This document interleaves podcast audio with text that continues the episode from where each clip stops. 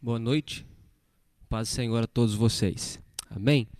Vamos à pregação da palavra do Senhor? Abra sua Bíblia no capítulo 16 de Atos dos Apóstolos. Eu quero ler com vocês esse texto e nós vamos, a partir dele, falar daquilo que está registrado aqui na palavra do Senhor e aprender com essa, com essa história. Atos 16, a partir do versículo 16 também. Atos 16, a partir do versículo 16.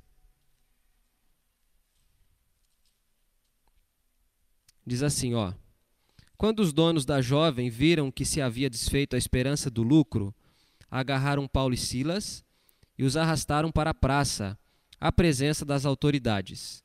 E levando-os aos magistrados, disseram: Estes homens sendo judeus, perturbam a nossa cidade, propagando costumes que não podemos aceitar nem praticar, porque somos romanos.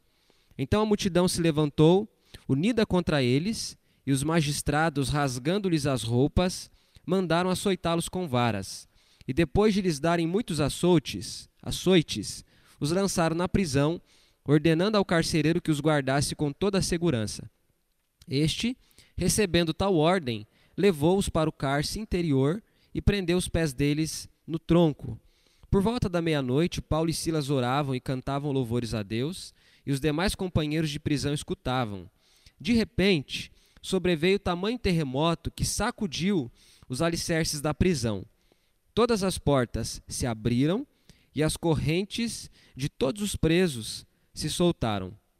O carcereiro despertou do sono e, vendo abertas as portas da prisão, puxando da espada, ia suicidar-se, pois pensou que os presos tinham fugido.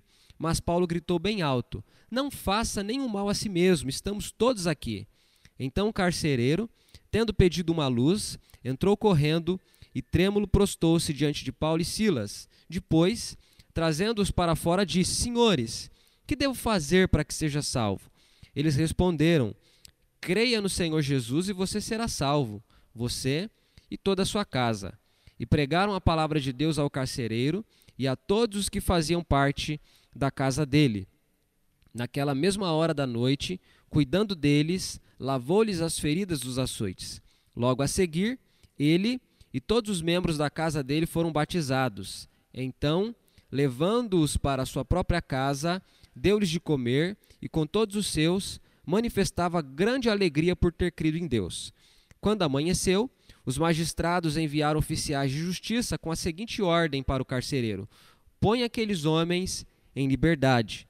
Então o carcereiro comunicou isso a Paulo, dizendo: Os magistrados ordenaram que vocês fossem postos em liberdade. Portanto, vocês podem sair, vão em paz. Paulo, porém, lhes disse: Sem ter havido processo formal contra nós, nos açoitaram publicamente e nos jogaram na cadeia, sendo nós cidadãos romanos. Querem agora nos mandar embora sem maior alarde? Nada disso, pelo contrário. Que eles venham e pessoalmente nos ponham em liberdade. Os oficiais de justiça comunicaram isso aos magistrados. Quando estes souberam que Paulo e Silas eram, eram cidadãos romanos, ficaram com medo. Então foram até eles e lhes pediram desculpas, e relaxando-lhes a prisão, pediram que se retirassem da cidade. Tendo saído da prisão, Paulo e Silas dirigiram-se para a casa de Lídia e, vendo os irmãos, os animaram, depois partiram. Amém? Esta é a palavra do Senhor. Vamos orar pedindo ao Espírito Santo que abençoe o nosso coração, a nossa mente, nos dando entendimento e que nos conduza a viver isso que a palavra registra a nós e que nós vamos aprender com ela nessa noite. Oremos. Senhor, obrigado. Aqui está o teu povo na verdade, cada um de nós estamos reunidos em locais diferentes, mas agora, por meio desse recurso que temos à nossa disposição, a tua palavra chegará aos ouvidos e chegará ao conhecimento de todos esses irmãos que agora nos acompanham. Abençoe cada um de nós, abençoe a mim, abençoe a todos eles e que pelo teu Espírito Santo o Senhor nos capacite a compreender e a viver o que a tua palavra nos ensina. Nos abençoe, nós pedimos em nome de Jesus. Amém. Irmãos, viagens missionárias não se parecem em nada com períodos de férias.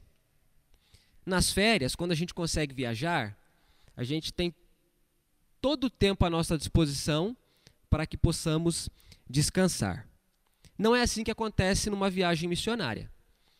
Alguém que viaja com, com intenções missionárias para locais específicos vai para trabalhar, para servir a comunidade, para ajudar os obreiros, enfim, vai para poder desenvolver um trabalho que é cansativo, que é necessário e que também é prazeroso. Esse texto fala para nós não de um período de férias da época da vida do apóstolo Paulo e de Silas, o seu companheiro, mas fala de uma viagem missionária. Atos registra três viagens missionárias que Paulo fez é, nos países, nas regiões do Império Romano na época em que ele vivia. Essa é a segunda. É, Para que você possa entender um pouquinho melhor, eu quero resgatar com você algumas questões da vida do apóstolo Paulo. Eu vou citando aqui alguns textos e eu espero que você esteja com a sua, com a sua Bíblia aberta e que você possa ir acompanhando, inclusive conferindo conforme eu for dizendo para você onde é, onde é que eles estão registrados. Bom, a história de Paulo em Atos começa no capítulo 9. O capítulo 9 fala da conversão de Paulo. Paulo cai do cavalo, né? E aqui eu não estou usando nenhuma metáfora, foi literalmente, ele cai do cavalo, ele ouve uma voz, na verdade o próprio Cristo se revela a ele ali naquele momento, é, confrontando Paulo com as suas práticas, com a sua vida. Ele fica cego por três dias, depois ele passa a ver. Enfim, isso está lá no capítulo 9. O versículo 19 do capítulo 9 diz que Saulo permaneceu em Damasco com os discípulos por alguns dias. Quando a gente chega no versículo 23, o texto diz que os judeus resolveram matar Paulo. Depois de muitos dias, o texto não está dizendo se foram meses, se foi um semestre, se foi um ano, mas está dizendo muitos dias. Então ele fica alguns dias em Damasco depois da sua conversão, depois de ter sido auxiliado, ajudado por Ananias, que é chamado de um discípulo do Senhor. Ele passa então agora muitos dias ali, depois ele sofre essa tentativa é, de ser morto pelos judeus. Então ele vai para Jerusalém, ele fica lá um tempo e depois ele vai para Cesareia e depois ele vai para Tarso, perdão. Quando chega no capítulo 11, o texto diz que durante um ano, Barnabé, que é um cristão bastante maduro na fé e que é alguém que caminha muito próximo de Paulo nos primeiros anos da conversão de Paulo, e apesar desse camarada ter uma história um tanto discreta, tanto nas escrituras quanto também no discurso dos cristãos hoje, ele foi uma figura extremamente importante para Paulo apóstolo. Ele caminha com Paulo, ele discipula Paulo, ele ajuda Paulo nos primeiros anos da fé de Paulo. Ele insere Paulo na comunidade cristã, e você conhece essa história. A igreja tinha medo de que a conversão de Saulo fosse uma tramóia, uma farsa. E Barnabé diz: não, esse camarada de fato conheceu a Jesus, o coração dele foi transformado por Jesus. E durante um ano, Paulo e Barnabé, na verdade o texto diz Barnabé e Paulo, né? Ficam em Antioquia. Isso aparece no capítulo 11, versículo 25 e versículo 26. E então, quando nós chegamos no capítulo 13, nós temos a primeira viagem missionária do apóstolo Paulo. Ele sai, ele passa por algumas cidades, por alguns locais específicos.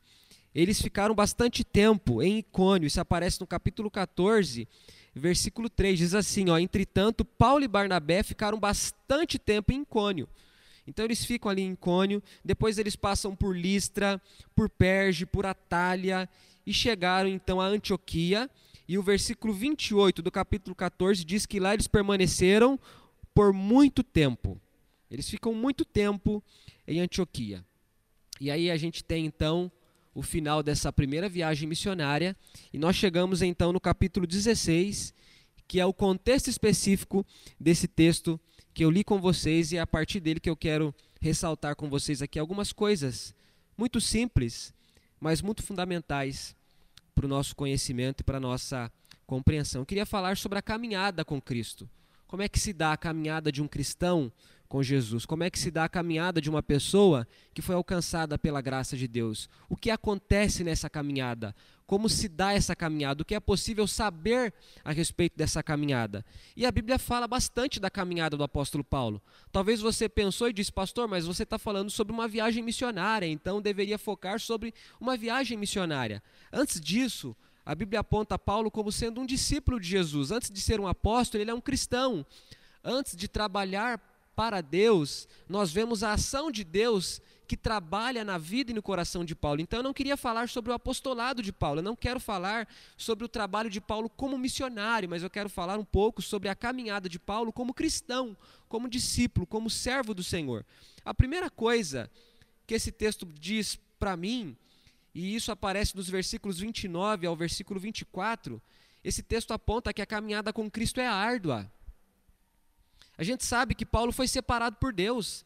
Lá no capítulo 9, Deus disse assim para Ananias: Ananias, vai até esse camarada, porque ele é para mim alguém muito importante. E eu vou mostrar a ele o quanto importa que ele sofra pelo meu nome. Isso está em Atos 9, capítulo 9, versículo 15 e 16. Quando nós chegamos no capítulo 13, versículo 2, é, o Espírito Santo, enquanto a igreja está orando, e jejuando separa Paulo e Barnabé para que possam fazer missões. Então, quando a gente chega em Gálatas, Paulo faz uma defesa acerca do seu apostolado. O que a gente sabe é que Paulo sim é um apóstolo, ele foi separado por Deus para que pudesse pregar a mensagem. E na compreensão dele, o apostolado dele era para ser exercido não apenas entre os judeus, mas sobretudo entre os gentios. E Paulo levou essa missão muito a sério. Ele foi pelo império, por lugares difíceis, distantes. Ele sofre naufrágio, ele passa privações, ele lida com, com extremas dificuldades e situações difíceis. No decorrer dessa caminhada, a gente sabe que houve muita conversão. Pessoas importantes se convertem à fé, creem em Cristo como Senhor, como Salvador. No decorrer dessa missão de Paulo, milagres acontecem, sinais acontecem, curas, ressurreição, a vida dele é preservada da morte, há coisas extraordinárias que acontecem com o apóstolo Paulo, mostrando agora o começo de um novo tempo. Durante o período profético, muitos sinais, muitos prodígios aconteceram. Durante o tempo da vida de Moisés, um tempo muito importante para a nação, para o povo judeu, muitas coisas extraordinárias aconteceram. Agora é um novo período, é uma nova era. Cristo subiu aos céus e agora a igreja está caminhando, dando continuidade à missão da pregação, do ensino, da proclamação do Evangelho. E agora no ministério dos apóstolos a gente vê a retomada desses sinais, desses milagres, dessas ações extraordinárias de Deus no meio do seu povo. Nós sabemos que o apostolado cessa no período do Novo Testamento. E Paulo é um apóstolo, ele tem as credenciais e nós vemos os sinais, as marcas do seu apostolado. Mas aqui o texto está falando não apenas de uma realidade árdua que Paulo enfrenta por ser apóstolo, mas enfrenta, sobretudo, por ser pessoa e por ser um cristão. Aqui Paulo e Silas estão lidando com os frutos, com os resultados da ação de Deus através da vida de Paulo. Se você voltar um pouquinho antes, no capítulo 16, você vai perceber que havia uma mulher que estava possessa por um espírito adivinhador, e ela ficou incomodando Paulo, ao ponto dele perder a paciência. O texto diz que ele, indignado, se volta para aquela moça e diz assim: Em nome de Jesus, ele diz ao espírito que a possuía: Em nome de Jesus eu ordeno que você saia dela. E na mesma hora, o espírito saiu. E o capítulo então 19, 19, conforme a gente leu, mostra que isso trouxe prejuízos aos seus patrões. Os senhores daquela moça se sentiram lesados. E eles então acusaram Paulo e Silas de estarem agindo em contrariedade aos costumes daquela cidade, daquela localidade. Isso é verdade, o evangelho vai sempre na, na contramão da cultura, dos costumes humanos. O Evangelho é a palavra de Deus, é o poder de Deus, e ele não se alinha com aquilo que a gente tem já naturalmente estabelecido na nossa humanidade, no nosso coração. Então ele sempre vai na contramão dessas coisas. Eles disseram uma verdade. Mas então, depois de terem feito essa constatação, eles vão às autoridades e, na verdade, os judeus é, prendem Paulo e Silas. Perdão, essa multidão aqui prendem Paulo e Silas. Os magistrados, eles lançam Paulo e Silas na prisão. Na verdade, se Paulo tivesse ficado quieto, né, vamos, vamos tentar reconstruir a história no plano simplesmente humano. Se Paulo não tivesse dito nada para aquela moça, talvez a prisão não teria acontecido. Mas ficar dizendo sobre o si é uma coisa que a gente nunca sabe como seria, porque é simplesmente um si, é uma possibilidade. O que a gente tem é o que acontece. O que acontece é que a moça fica liberta depois de Paulo ter dito para aquele espírito maligno que a deixasse, e então isso gerou um desconforto na, na vida, no coração daquelas pessoas, e eles acabam indo para a prisão. E lá na prisão, eles foram arrastados eles tiveram suas roupas rasgadas, eles foram açoitados, eles apanharam e postos na prisão, ficando presos em um tronco amarrado pelos pés. Aqui eu estou dizendo para vocês que a caminhada com Cristo é árdua. Você conhece, Paulo fala sobre o preço, sobre as consequências do seu apostolado. Ele fala isso em Coríntios. Em 2 Coríntios especificamente, ele fala disso na carta aos Filipenses, conforme foi mencionado alguma coisa aqui no decorrer do culto. Em outros momentos das suas cartas, ele fala das dificuldades que ele enfrenta no seu apostolado. Ele sofre abandono, ele fica esquecido na prisão, ele diz que todos os deixaram, alguns inclusive o traíram, o decepcionaram. Ele pede então o auxílio de Tito, ele quer ver Tito, ele quer ser animado com a presença de Tito. A gente sabe pelo contexto maior do Novo Testamento que Paulo enfrenta muitas aflições, além dessa que esse texto menciona. A caminhada dele com Cristo foi árdua. E eu pergunto a você: será que o restante da Escritura confirma que a caminhada com Cristo é árdua?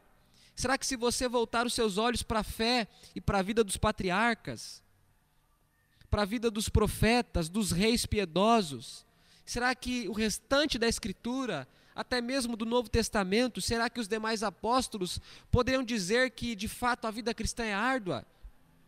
Mais do que isso, se nós olharmos para a vida de Cristo, para a sua encarnação, para o tempo em que ele vive entre os homens, será que é possível dizer que a vida é árdua? Eu creio que a sua resposta é muito parecida com a minha. Sim, quando nós olhamos para a vida, quando nós olhamos para a realidade da vida de um crente, de um cristão, de alguém que professa fé em Cristo, fé em Deus, fé no Deus Trino, nós chegamos à conclusão de que sim, a vida cristã é árdua. Há dificuldades, há problemas, há situações adversas, há sofrimento. A gente se sente açoitado algumas vezes.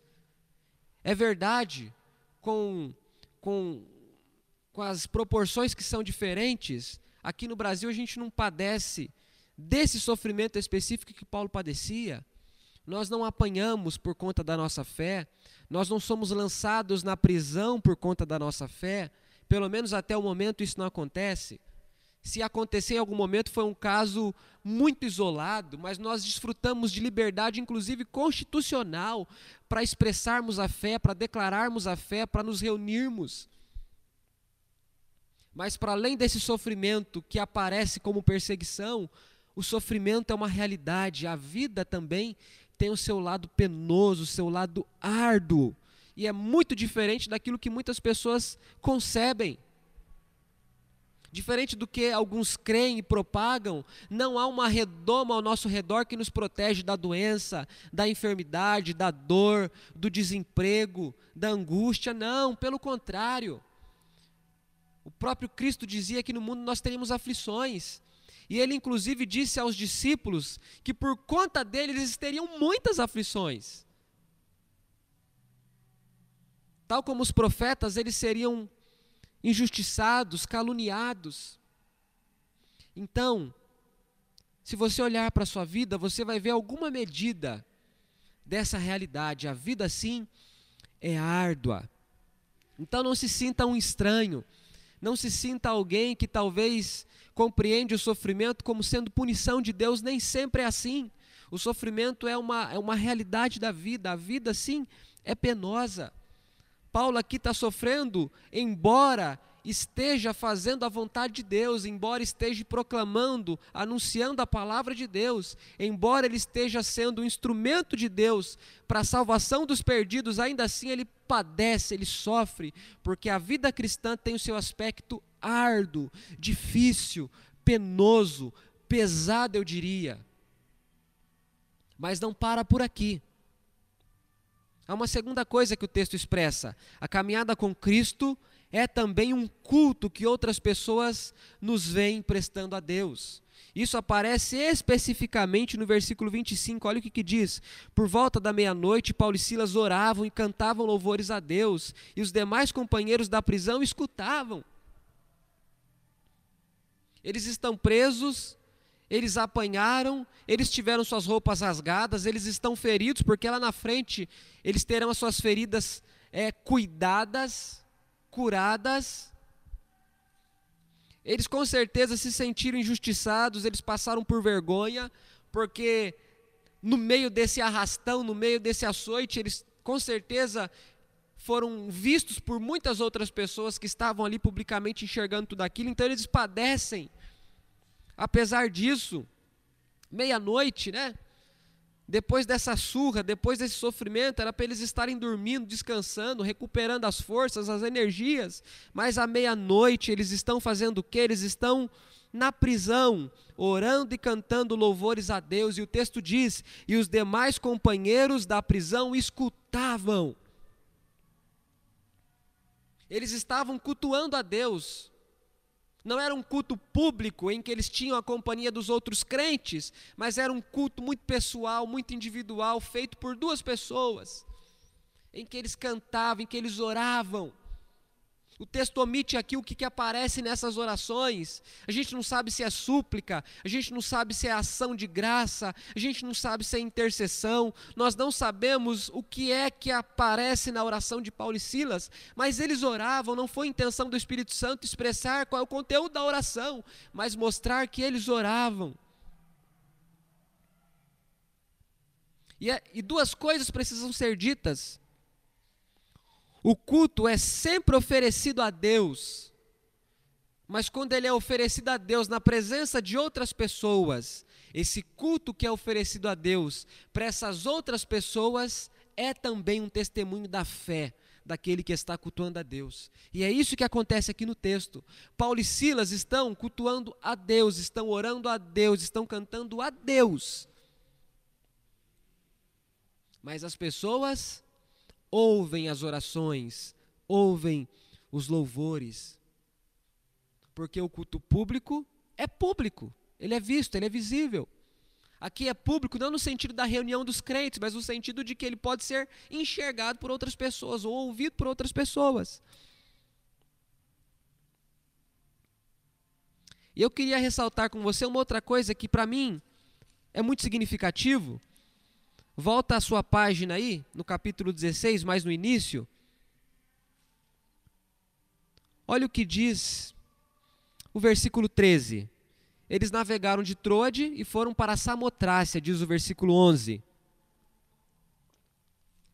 Passaram por Neápolis, foram a Filipos, que é onde acontece o episódio da prisão. O versículo 12 diz: Nesta cidade, em Filipos, permanecemos alguns dias. No sábado saímos para no sábado saímos da cidade para a beira do rio, onde nos pareceu haver um lugar de oração. Chega no versículo 16, o texto diz: Aconteceu que indo nós para o lugar da oração. Paulo e Silas só são presos a partir do versículo 22. Isso significa que eles oram não apenas quando estão presos, mas eles oram quando estão fora da prisão.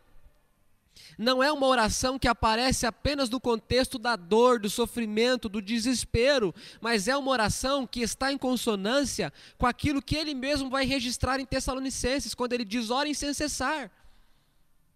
E nós sabemos que a oração que agrada a Deus ela é realizada não apenas como um recurso interesseiro do coração humano, não apenas quando a situação aperta e bate a nossa porta que a gente corre para a oração, mas a oração é aquilo que muito popularmente a gente diz e ouve as pessoas dizendo, é um estilo de vida.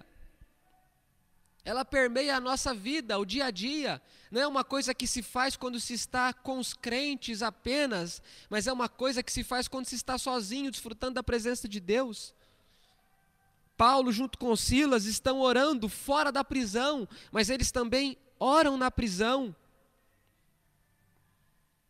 Não é uma oração exclusiva do momento difícil. Para Paulo e Silas, a oração está presente na vida e não apenas nas ocasiões de sofrimento. Irmãos, a coisa mais extraordinária é que eles estão cantando e orando a Deus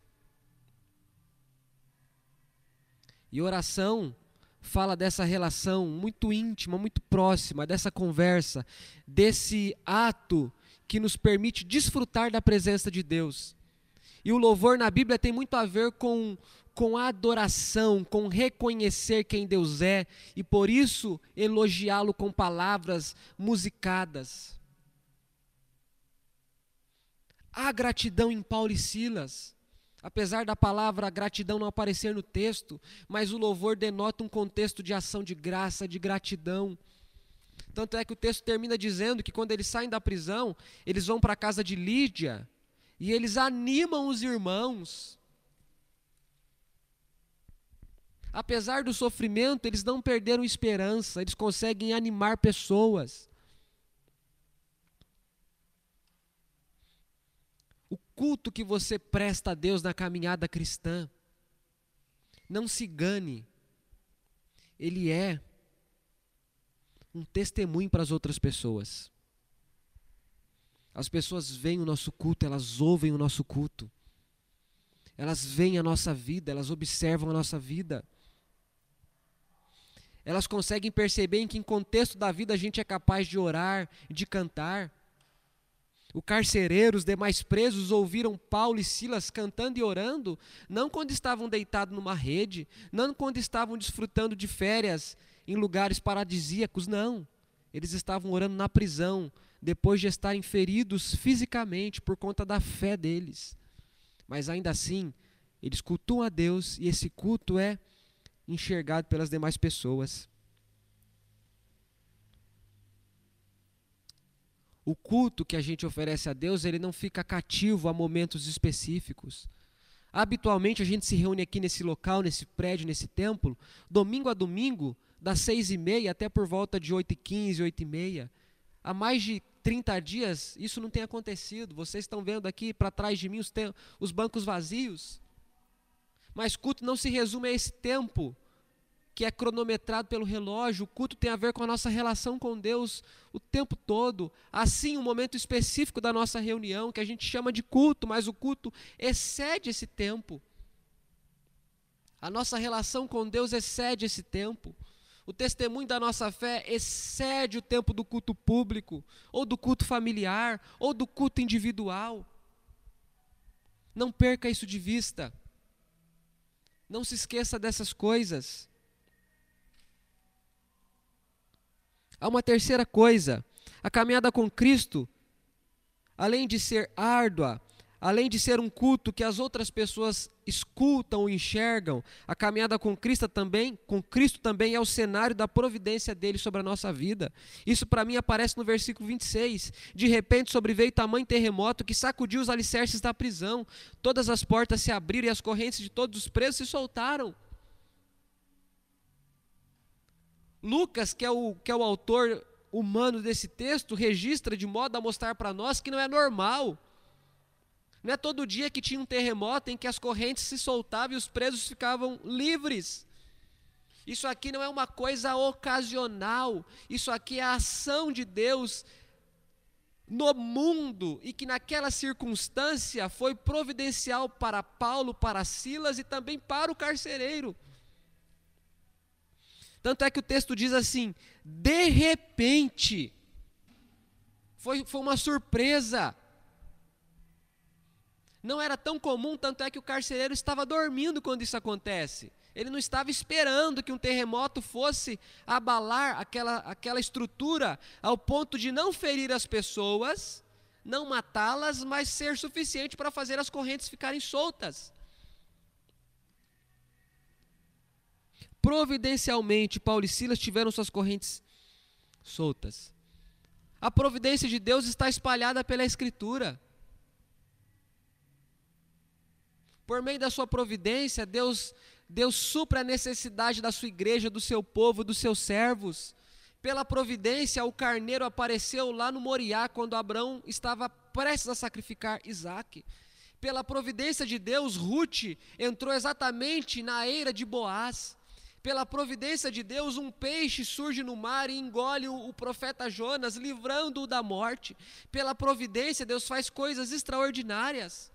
E aqui a providência de Deus está em ação, de modo a dar aquilo que Paulo e Silas precisavam no momento.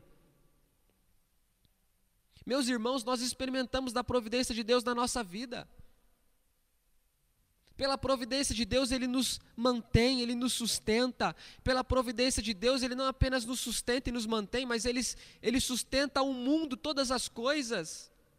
Ele mantém nas Suas mãos. O ciclo da natureza, quem faz acontecer é Deus, Deus é quem sustenta, Deus é quem estabelece verão, inverno, outono, primavera, Deus é quem sustenta. Há um salmo que diz que Ele alimenta os leãozinhos. Ele alimenta por, por providência os pardais, ele cuida, ele mantém todas as coisas, pela providência ele governa a igreja e sustenta o mundo. E aqui nós temos um, um episódio da providência de Deus. Talvez você diga, pastor, mas não aparece o termo. Sim, o termo não aparece, mas eu compreendo que aqui o texto está falando da providência de Deus. Na caminhada cristã, nós experimentamos da providência. Essa história não deveria ser estranha para nós, essa palavra não deveria ser estranha para nós. Por providência houve maná por 40 anos. Por providência houve água da rocha para o povo que sai do deserto. Por providência houve cordonizes. Por providência houve, houve calor durante o frio. Houve sombra durante o, o calor do dia e, perdão, fogo durante o frio da noite no deserto. A coluna que ficava sobre a cabeça deles. Pela providência, Deus envia corvos para alimentar Elias. Pela providência, Deus envia Elias à casa da viúva de Sarepta. Isso não deveria nos surpreender. Deus não fica perdido sem saber o que fazer, Ele tem os seus meios para suprir a necessidade do seu povo. Não importa de que natureza são essas necessidades, não importa se é justiça ou se é pão, não importa se é cura ou se é livramento, mas pela providência, Deus dá ao seu povo aquilo que só Ele pode dar e aquilo que o seu povo precisa. Há uma quarta coisa que esse texto mostra. Na caminhada cristã, a, perdão, a caminhada com Cristo não se limita à nossa relação com Cristo apenas. Isso aparece a partir do versículo 27 e acredito que vai até o versículo 34. A relação que Deus nos permite desenvolver na vida depois da nossa conversão, ela é tanto horizontal como vertical. A relação é com Deus, mas é também com as pessoas. Isso fica muito claro aqui. O carcereiro, quando desperta, fica apavorado ele percebe que a prisão estava completamente vulnerável, aberta, e na cabeça dele todos os presos haviam fugido, e agora ele seria responsabilizado por aquela realidade que ele imaginou que teria acontecido.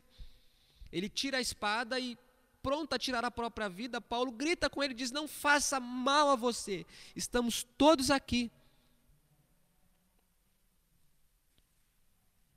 O carcereiro pede luz, entra trêmulo, camarada está assustado, está temeroso. Ele se prosta diante de Paulo e Silas e ele diz: Senhores, o que, que eu devo fazer para ser salvo? Olha que coisa, irmãos.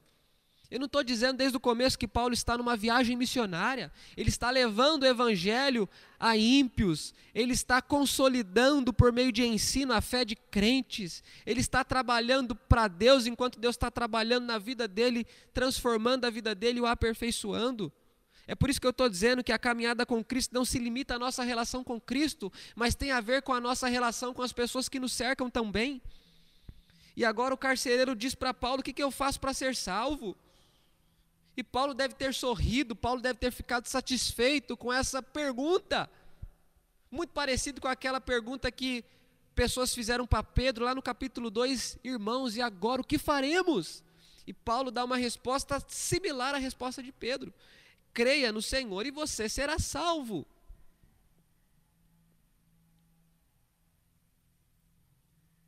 Paulo apresenta aqui sucintamente aquilo que é necessário para salvar o perdido. Ele trabalha isso em Efésios, em Romanos, ele fala que é pela graça que nós somos salvos. E essa graça se manifesta com fé no coração daquele que precisa da salvação. E Paulo diz para esse homem: creia, creia tão somente, e você será salvo. E o 32 diz: E pregaram a palavra de Deus ao carcereiro e a todos que faziam parte da casa dele. Aí o texto diz que Paulo e Silas foram cuidados, né? As feridas foram lavadas, colocaram ali, é, me fugiu a palavra, curativo, né? Cuidaram deles. Toda aquela casa, todas aquelas pessoas foram batizadas. O povo se alimenta e eles expressaram grande alegria por ter crido em Deus. Olha que coisa. A pergunta que eu faço a você, o quanto, é você, o quanto você já discerniu que a expressão da sua fé não se resume à sua vida com Deus?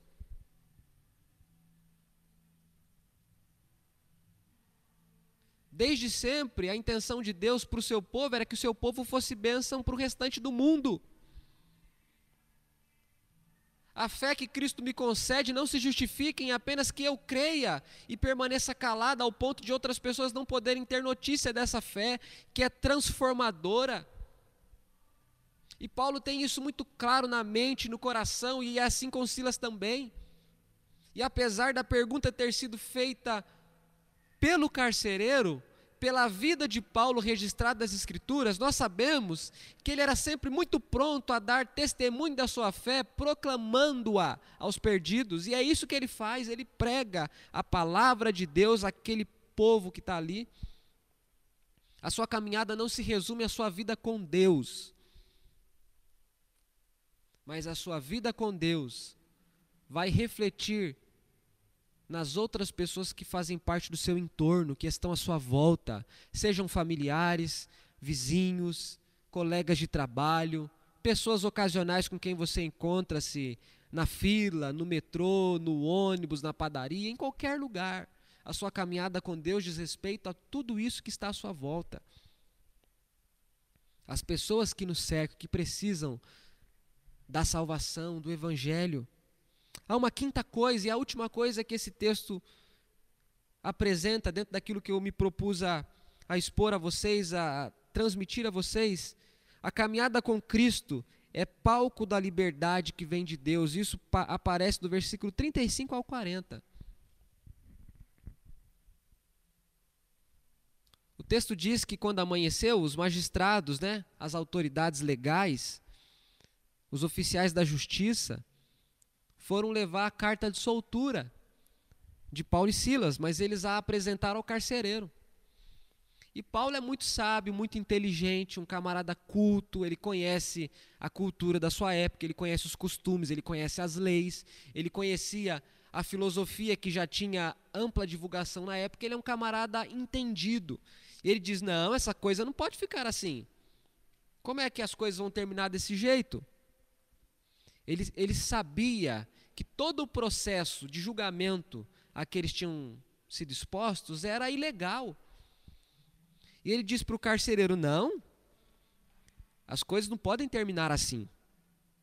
Não houve um processo formal. E mesmo não tendo havido um processo formal, nós somos açoitados, fomos presos e somos cidadãos romanos.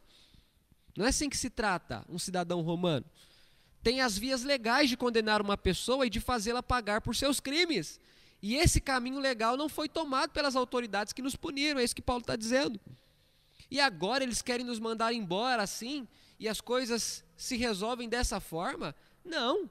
Eles que venham até aqui, eles que pessoalmente venham nos trazer a carta de alforria, a carta da nossa liberdade. Os homens que deram a notícia ao carcereiro comunicaram o pensamento de Paulo aos magistrados. E então,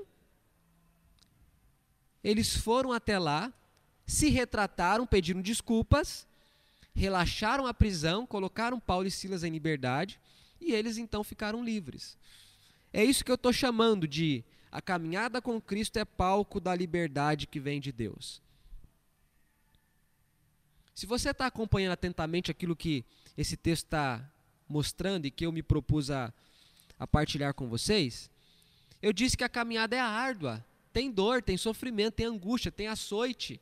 Às vezes nós somos arrastados. Mas não tem só aspectos árduos na caminhada cristã. Essa caminhada cristã também é realizada com bastante culto, inclusive culto que as outras pessoas nos veem oferecendo a Deus. Além desse aspecto árduo e do culto, na caminhada cristã, nós experimentamos a providência de Deus, que dá para nós fôlego, a gente pode respirar, a gente recebe alívio, a gente consegue descansar quando Deus trata-nos com providência. Nessa caminhada, tem outras pessoas que precisam conhecer a fé que a gente professa. E nessa caminhada, nós também temos liberdade. E aqui essa liberdade da qual Paulo e Silas desfrutam, ela é histórica, ela está presa a um momento específico. É liberdade da prisão. Eu sei que isso é uma imagem que retrata também a nossa condição espiritual.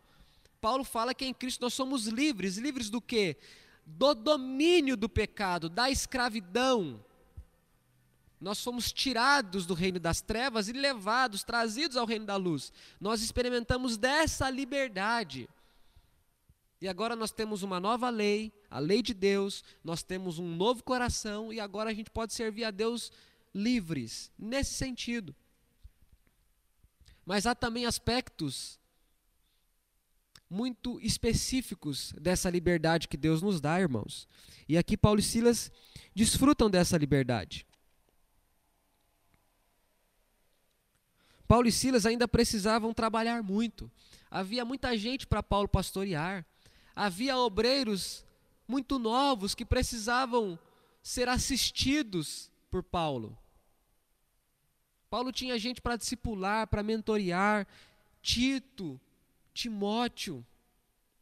Havia cartas que seriam escritas e queriam abençoar igrejas e queria nos abençoar no futuro. Hoje, a gente lê as cartas de Paulo. Então Deus põe Paulo em liberdade porque Deus é um Deus de liberdade. E Deus ainda tinha coisas para fazer através de Paulo e também em Paulo. O processo era injusto e Deus não, Deus não coaduna com a injustiça. Tudo isso aparece aqui. Isso são coisas que nós desfrutamos na nossa caminhada com Deus. Eu quero dizer a você que a liberdade da qual você desfruta, ela não deixa de ser expressão da ação de Deus ao seu favor. Não pense que nós temos liberdade de culto simplesmente porque isso foi concedido a nós constitucionalmente. constitucionalmente. Enrolou a língua aqui. Não. Nós desfrutamos de liberdade porque, por meio da Sua mão, Deus governa o mundo. Não são homens bons que nos dão liberdade, é Deus que governa homens maus, e homens maus diz que nós também desfrutamos de liberdade. Isso acontece, irmãos. A liberdade de Deus é uma realidade na nossa vida. Ele nos dá essa oportunidade. Finalizando, nós estamos passando por esse momento de privação. Nós não estamos presos, mas nós estamos em alguma medida confinados, ou com a nossa liberdade bastante reduzida, não é verdade? E nesse aspecto muito particular da, do momento, muita gente tem lidado com isso de forma árdua. Tem sido pesado para muitas pessoas. Há muito medo no coração de muitas pessoas. É importante que nesse momento, irmãos, nós tenhamos firmeza na fé para lidarmos com isso. Há uma caminhada anterior de Paulo com Deus, que é base para ele lidar com todo esse sofrimento do seu ministério, da sua vocação e da sua vida como discípulo de Jesus. Há um culto que nós precisamos oferecer a Deus e que as pessoas nos verão oferecendo ou nos ouvirão oferecendo a Deus. E esse culto poderá derrubar por terra aquilo que a gente professa ou poderá confirmar aquilo que a gente professa. Parece-me que aqui confirmou aquilo que Paulo professava. Porque, inclusive, o carcereiro se converte. Porque a ação de Paulo e de Silas, no mínimo, chamou a atenção do carcereiro. Eles não fugiram, mas eles permaneceram ali. E aquilo foi visto pelo carcereiro com muito espanto. E o coração dele já estava quebrantado por Deus. E o evangelho já tinha mexido com aquele homem ao ponto dele só apenas precisar crer agora, confessar e se apossar das bênçãos que Cristo havia concedido a ele por meio da sua vida, obra, morte e ressurreição. Além disso, nessa caminhada cristã, nós temos essa providência de Deus. Não se esqueça disso. Não se esqueça disso. Que isso gere em você gratidão ao Senhor, que isso gere em você culto, que isso confirme o culto que eu disse anteriormente. Não como resposta interesseira, mas como uma resposta de gratidão. Deus é digno do nosso culto, ele merece o nosso culto. Além disso, não se esqueça das pessoas. Há pessoas que precisam do testemunho da sua fé, da pregação do evangelho que pode vir dos seus lábios, da sua vida, da coerência da sua pregação e da sua ação. E por fim, Deus é um Deus que nos põe em liberdade. É bem verdade que Paulo vai lidar com isso outras vezes, ele vai ser preso outras vezes. E é uma tensão de vida árdua com vida em liberdade. A gente desfruta disso, a gente sabe, basta olhar para a nossa vida que a gente vai perceber que é assim que as coisas são. Deus equilibra a nossa vida, não tem só aspectos difíceis, mas tem liberdade dele ao nosso dispor. Amém? Que Deus possa abençoá-lo e que o seu coração possa se dispor para viver essa palavra no poder do Espírito Santo. Amém? Deus o abençoe.